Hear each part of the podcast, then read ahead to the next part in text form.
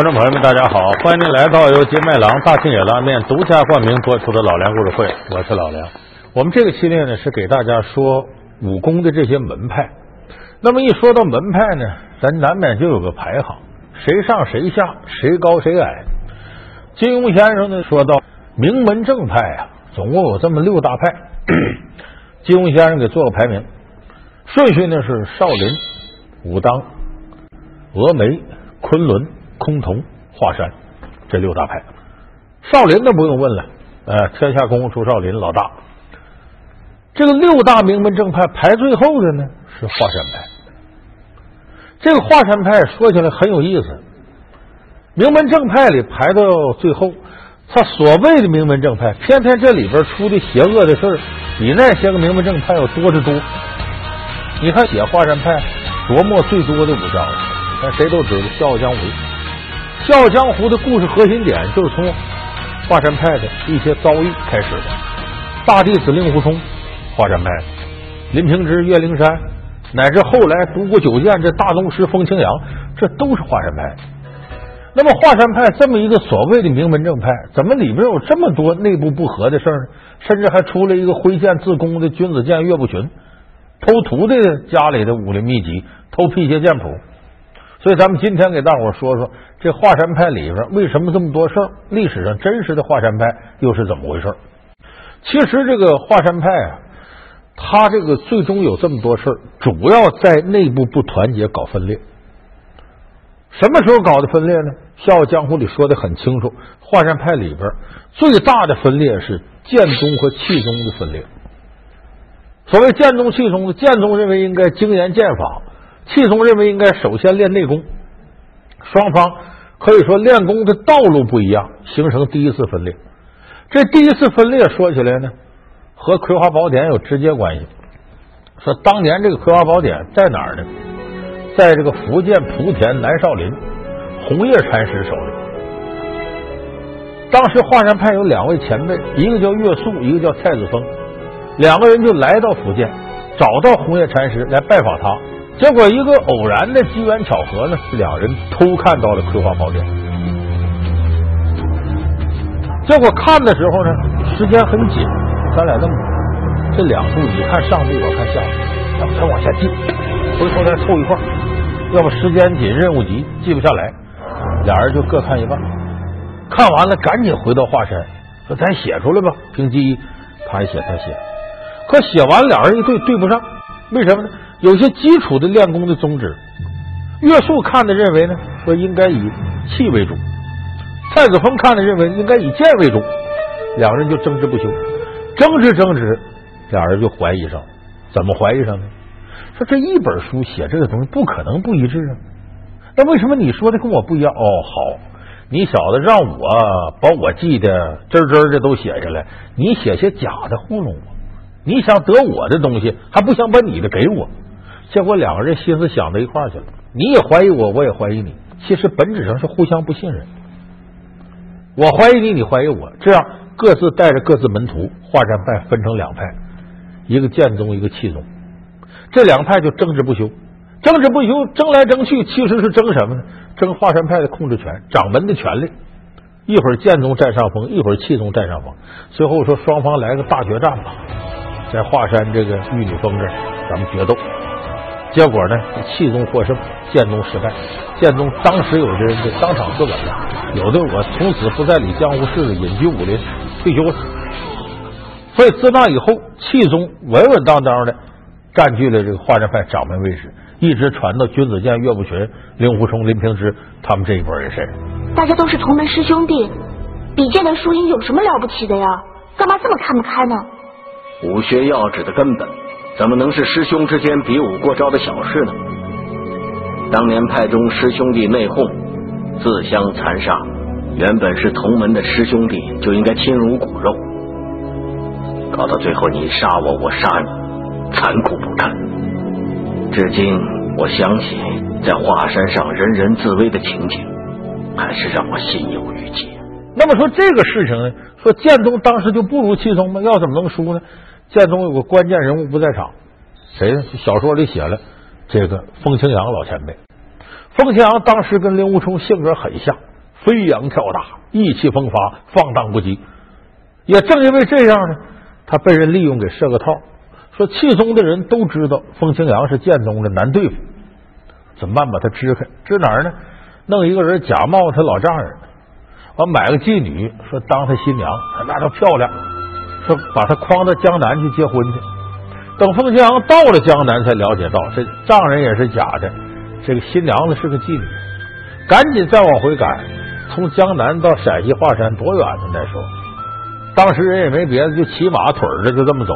等回来，气宗剑宗决斗完事儿了，气宗大获全胜，剑宗人死的死，退的退。风清扬一气之下，我也别玩了。江湖传说他当时气的就自刎了。羞愧难当，我死得了。其实没有，风清扬老前辈一直隐居在华山后边的思过岩上，所以后来才有令狐冲到这个地方被关紧闭。风清扬发现了，这小子啊，我观察他有些日子，跟我年轻时候那么像，也是这个性格，所以他跟这个万里独行、采花大盗田伯光打的时候，他忍不住站出来指点令狐冲。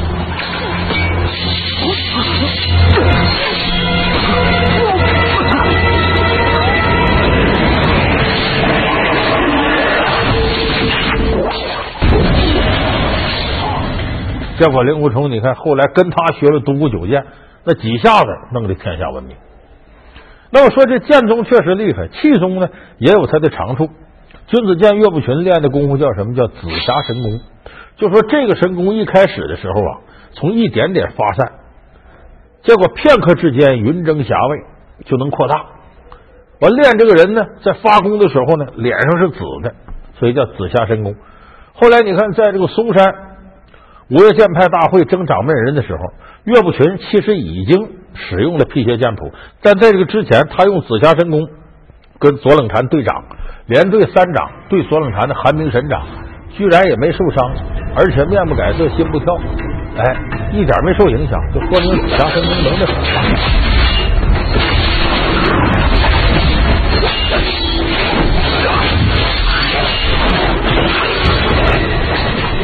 有人说这剑宗气宗到底谁厉害呢？其实这个事儿啊，没法争论。剑宗气宗真正的争斗是对权力的争夺，并不是说练功方法的争夺。因为哪个人练剑的同时，你都得练气，都得练内功，要不然的话，你这个剑法的力量、冲击力都不够。而每一个练功的人，你要不练剑，那怎么体现你功力精深？你总得有个出口吧。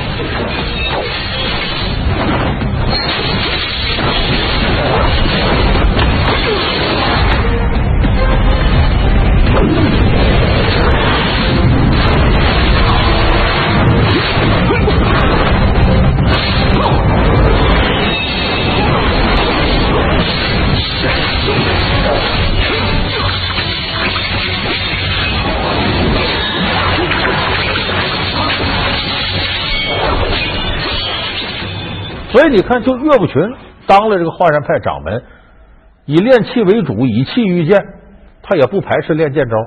那么他夫人岳夫人叫宁中泽，练的玉女十三剑，威力也很大，岳不群也没管。所以剑气之争呢，不是核心，核心是对权力的争夺。你篡夺华山掌门之位已二十年了，也应该让位了吧？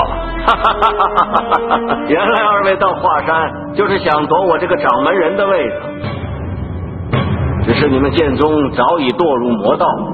如果华山派由你们剑宗的后人来掌管，那一定会贻害弟子，流毒无穷。一派胡言！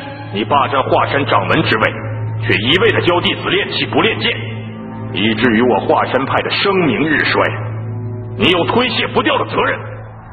所以咱们看这个剑气之争呢，就应了中国武术一句话，就说你到底是练功啊，还是练拳呢？这拳其实跟剑一样，都是招嘛。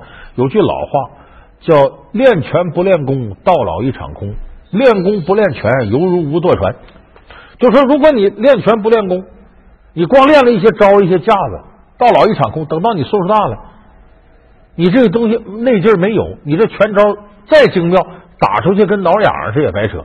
这叫练拳不练功，到老一场空；练功不练拳，犹如无舵船。你光是内功精神的，天天又打坐呀，又什么打沙袋的，一身力气、内气没地方使。你只有在正确的拳招引导之下，才能发挥更大的威力。所以这个拳就如同这个船上的舵，所以这叫练功不练拳，犹如无舵船。你拿这个道理套剑宗、气宗一样也适用。所以说，它的核心呢，这个剑气二宗的争夺，不在于练功方法，而在于权力的争夺。那么到后来，岳不群执掌了这个华山派，他叫君子剑，说这人谦谦君子，华山派就毁到他手了。为啥？表面上是谦谦君子，骨子里却是一个伪君子，包藏祸心的伪君子。师兄，我们这样做是不是不太好？就算他是魔教妖女，我们如此暗算他，这也……哎，对付这种魔教妖女，怎么能够手软呢？哼，难道你希望自己的女儿还有华山弟子全死在他手上吗？给我杀了他！所以这书里你看有意思，东方不败啊，辟邪剑谱，华山派其实是勾到一块儿的。就是岳不群他最后挥剑自宫走上这条道是有点宿命的东西，因为当年岳素、蔡子峰两个人呢，从红叶禅师那里头偷看了《葵花宝典》，回到华山之后呢，这个事儿呢就被红叶禅师发现了。红叶禅师说：“这可不行啊，打发自个儿徒弟叫杜元禅师，说你呀去华山一趟。”一个是谴责一下他俩，你干什么玩意儿到我这儿？我认真款待你，你偷看我的东西。再一个更重要的意思，告诉他俩千万不要把这事外传，就你俩知道也就知道了，别跟别人说了，也就别让我这东西再散布太远。所以这杜元禅师秉承红叶禅师之命，替自己师傅来传话了。但是他一来了，岳素、蔡子峰这两个人这时候正互相干仗呢。就我怀疑你写的，你怀疑我写，对不对呀？可是自己这半截呢？练什么玩意儿练不成？这个杜元禅师来呀，他俩就想当然认为这杜元禅师是红叶禅师徒弟，肯定人家早就练过葵花宝典。咱正好是他送上门来了，咱还不向他请教吗？他人根本就不知道杜元和尚从来就没有看过葵花宝典，而杜元和尚不动声色，一边看一边随口解释。杜元和尚当晚就离开了华山，躲在附近的一个山洞中，将心里所记着的经文写在自己所穿的袈裟之上。而杜元和尚从此再也没回普天寺。数年之后，武林中出现了一位高手，以七十二路辟邪剑法而威震江湖，最后进了朝廷，成了锦衣卫。而红叶禅师知道这位林远图就是当年自己的得意弟子杜元和尚。林远图，七十二路辟邪剑谱名震江湖。林远图是谁呢？林平之他爷爷。所以这是福威镖局的来历。所以《笑傲江湖》你看着这么部武侠小说，一起手这一块气派就大的吓人。他就把宿命的东西，华山派呀、东方不败、葵花宝典、辟邪剑谱啊，都给连到一块了。所以这个是。华山派，就说历史上真正的由来，岳素、蔡子峰俩人闹别扭，剑宗、气宗之争，那边七十二路辟邪剑谱，所以像这样的事岳不群早早就耳闻，而且江湖传言七十二路辟邪剑谱就在福威镖局，传人就是林平之、林远图的孙子。辟邪剑谱，爹你放心，还是他日勤加苦练，一定会悟出其中的奥秘的。不，绝对不可以。为什么呢？这。总有一天你会明白的，不过现在还不是时候。所以岳不群后来为什么打发二弟子劳德诺和女儿岳灵珊大老远从陕西赶到福建呢？其实想就近觊觎辟邪剑谱。正好这时候呢，四川青城派于沧海、于矮子不要脸，直接让儿子过来抢了，两派争斗从这开始。师傅，嗯，他们都睡了吧？都睡了。德东，哎，跟我去个地方。什么地方？林家烧毁的那艘船。看来于沧海这么劳师动众，就是为了避邪剑谱。为了这本剑谱，弄得林家家破人亡。这个，于沧海真够缺德的，难怪会搭上自己的儿子。所以后边的事顺理成章。哎，趁着老林家家破人亡，把林平之收为徒弟，这干嘛？近水楼台先得月。我以你为线索，他不是真想收林平之，是拿他当寻宝的钥匙。然后接下来呢，排挤大徒弟令狐冲。为什么呢？他为了把林平之攥到手心，林平之既然喜欢自己女儿岳灵珊，而岳灵珊跟大师兄关系暧昧，恋爱着呢，他把令狐冲排挤出去，然后让女儿许配给林平之，成自个女婿了，这不就更好办了？所以说，其实前边岳不群呢，他的所作所为，包括训斥令狐冲，都没什么错。哎，这是按照自己的清规戒律来的。但是后边他一举一动背后包藏祸心，那么最后终于借助徒弟的力量，在林平之不知情的时候，他得到了七十二路辟邪剑谱，后来挥剑自宫，成了个不男不女的妖人。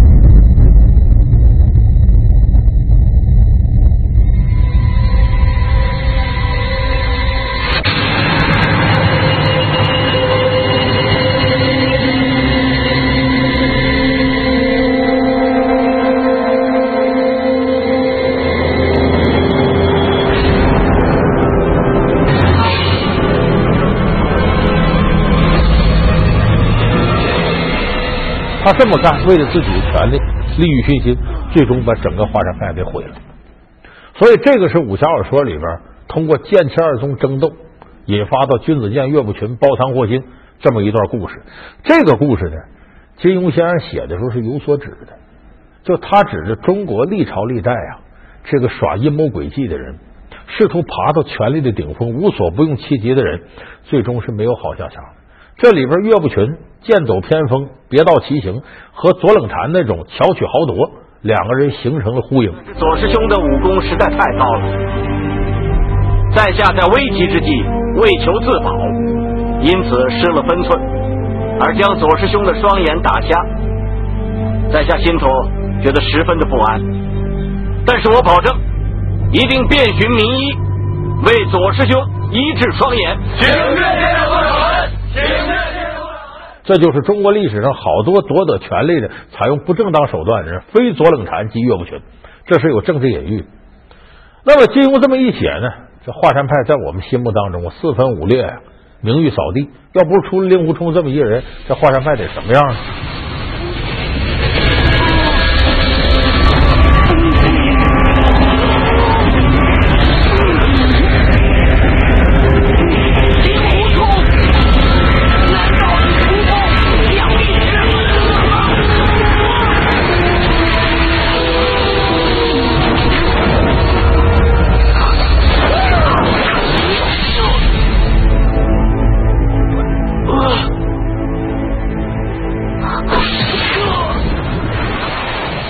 么历史上真实的华山派是不是这样？那肯定不是这样。历史上真实的华山派呢，并不是一开始就有独立成章的，它其实是全真派的一个分支。全真派历史上可确实有，咱们看《射雕英雄传》知道有全真七子。休要啰嗦，赶紧叫你师傅出来见识见识我们全真七子的厉害。你是谁？长春真人丘处机。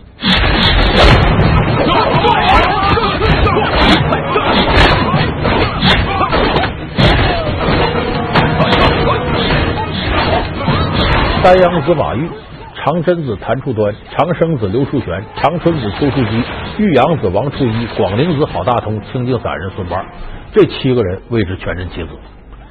说华山派跟这个全真派有什么关系呢？有关系。这七个人叫北齐真，还有南齐真。这个北齐真里的老六广陵子郝大通，他在拜王重阳为师之前呢，是个算卦的，研通精研周易，对易理很通。他拜了王重阳为师之后呢，又得了全真道教的真传。这广宁寺郝大通呢，有这么一天来到沃州这个地方，突然间感觉自己要大彻大悟，在沃州的一个桥底下待了六年。这六年他不吱声，一句话不说，天天坐着打坐。哎，谁跟他说话不吱声？这当地人管他叫不语先生，就不说话了。这郝大通待了六年之后，感觉自己悟道成了，在华山这块他开创了华山派。所以广宁寺郝大通是华山派真正的创始人，而且呢，郝大通呢，呃，他主要是修道之士。他在桥底下不吱声六年，干嘛？那是悟道呢，不可能这六年不吱声在那练武呢。练武没法不吱声啊！你要练气，后哈，这都得来。你看周杰伦都知道后哈，快使用双截棍，他也得说话呢。所以他是修道啊。这些所谓全真派呀，还是华山派，他是以修道为主的。有的人说华山，这这这怎么就修道为主呢？华山这个地方是道教的祖庭，历史相传呢，北宋开国的时候，这个地方有个高人叫陈抟老祖，抟就是提手搁一个专科的专。这陈抟老祖呢，在华山上修道，一听说天底下这五胡乱华大乱呢，又唐之后五代十国又打，忧愁的不行了，睡觉不理天下事事。突然有天醒了，行了，天下太平了。说您怎么知道呢？出了个赵匡胤，哎，北宋自此之后天下太平。他说我得给华山一带老百姓做点事儿。正赶上赵匡胤呢到华山上游玩，陈抟老祖跟他见面，说咱俩呢下盘棋吧。这盘棋可带点赌注的，我要输了，我脑子都给你；你要输了，你得免华山周围五百里以内的赋税。让老百姓过上好日子，就这么着。赵匡胤跟陈抟老祖下了盘棋，这盘棋呢下到二十多步时候呢，这个陈抟老祖啊就剩一个马，一光杆老将。赵匡胤呢剩什么呢？一炮一马，士象全带俩兵。那照理说赢定了，但是陈抟老祖利用先行之力走了五步，活生生困死老将。这步叫五步定华山。哎，观众朋友感兴趣，你可以在网上找着，那是困子局最精妙的一个例子。啊，后来说这华山这块地方，陈抟老祖成他的了，这就免了老百姓赋税。所以这个地方本身跟道教修道就有直接关系。所以就是我们看武侠小说里呢，反而是把这个宗教门派里头的这武功达到了一个至高无上的程度，这其实是完全违背了宗教修行的宗旨。因为宗教我们知道与世无争，自我修行，不争强好胜，不与其他人争利。争口舌之力呀，包括这个身体接触，我一定要打赢你，这都不是宗教强调的。所以武侠小说里反而把武功凌驾到这个宗教之上，这其实是对各个宗教门派本身的，应该说一种不正常的一种写作方式。所以咱们今天呢，再看武侠小说、武侠电影、电视剧，你就得明白一个道理：人家的骨子里头是要修行，修行是第一位，武功不过是第二位。说白了，就是这些宗教门派的一种附属品，一种派生物而已。一块手帕如何变成了杀人不见血的利刃？舌战小儒将杨子荣借了谁的刀，把栾平逼进死路？号称红色拿破仑的图哈切夫斯基元帅，到底是被海德里希密谋害死，还是死于斯大林的大清洗？老梁故事会为您讲述三十六计之借刀杀人。感谢您收看这期老梁故事会。老梁故事会是由金麦郎大金野拉面独家冠名播出。我们下期节目再见。